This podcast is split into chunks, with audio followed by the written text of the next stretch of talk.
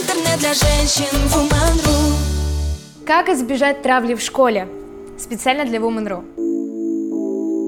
Всем привет, меня зовут Арина Данилова, мне 15 лет, я видеоблогер, учусь в восьмом классе, и поэтому именно сейчас хотела бы поговорить с тобой на эту тему. Когда ты приходишь в какое-либо общество, чаще всего это бывает именно школа или колледж, университет, ты сталкиваешься с обществом, иногда оно может не очень положительно на тебя отреагировать. И это совершенно нормально, нельзя всем нравиться. А если все-таки ты попал в такую ситуацию, что над тобой издеваются и насмехаются, я бы хотела тебя поддержать и, может быть, поделиться какими-то советами по поводу этого. Первый совет. Как только ты пришел в какое-либо общество, в школу, в новый класс, переехал в другой город, нужно изначально преподнести себя уверенно, чтобы э, люди уже изначально не думали, что ты слабый человек, на которого можно надавить. Поэтому веди себя уверенно, чувствуй себя комфортно, изначально преподнеси себя уверенно, чтобы люди вокруг не думали, что ты слабый человек. Второй совет. Если ты все-таки столкнулся с такой ситуацией, что над тобой насмехаются или подкалывают тебя, не обращай на это никакого внимания. Это действительно спасет.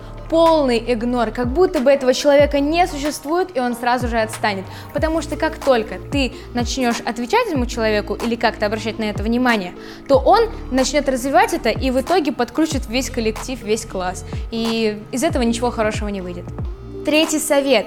Если все-таки со стороны твоих одноклассников или со стороны других людей начался какой-то буллинг, то попробуй разобраться спокойно в этой ситуации, почему именно над тобой смеются, почему именно над тобой издеваются, и попробуй с ними серьезно по-взрослому поговорить. Ни в коем случае не проявляй никакой агрессии. Четвертый совет. Если все-таки ситуация зашла слишком далеко и тебе уже дискомфорт доставляет то, что ты приходишь в какое-то общество, то поговори со своими родителями. Это все-таки самые близкие люди в твоей жизни, и они тебя в любом случае поддержат. Поговори с мамой, поговори с папой, обсудите все вместе это. Может быть, стоит сменить школу или какое-то место.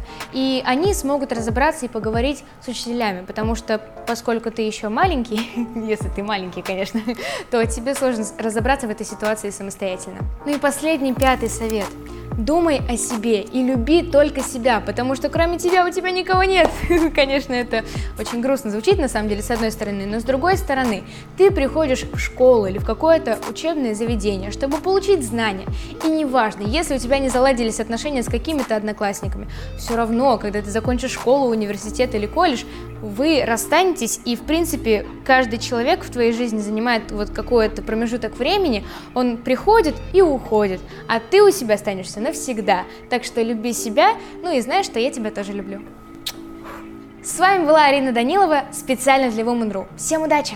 Интернет для женщин Woman.ru